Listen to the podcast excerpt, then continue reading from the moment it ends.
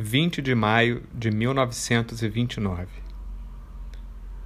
Caro Délio, soube que você vai à escola, tem 1,8m de altura e pesa 18 quilos.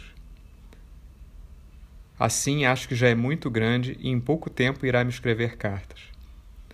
Enquanto espero por isto, hoje mesmo você já pode fazer a mamãe escrever cartas, ditadas por você, tal como me fazia escrever em Roma os pimpós para a vovó.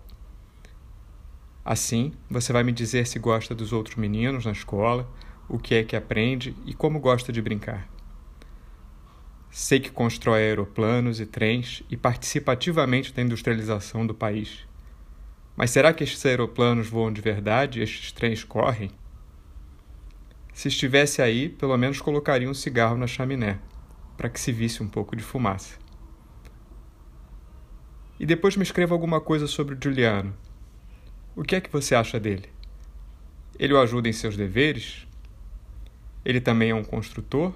Ou é ainda muito pequeno e não merece esse nome? Enfim, eu quero saber um monte de coisas. E já que você é grande e até bem tagarela, pelo que me disseram, tenho certeza de que vai me escrever, com a mão da mamãe, por enquanto, uma carta bem comprida, com todas essas notícias e mais outras. E eu vou lhe dar notícias de uma roseira que plantei e de uma lagartixa que quero criar.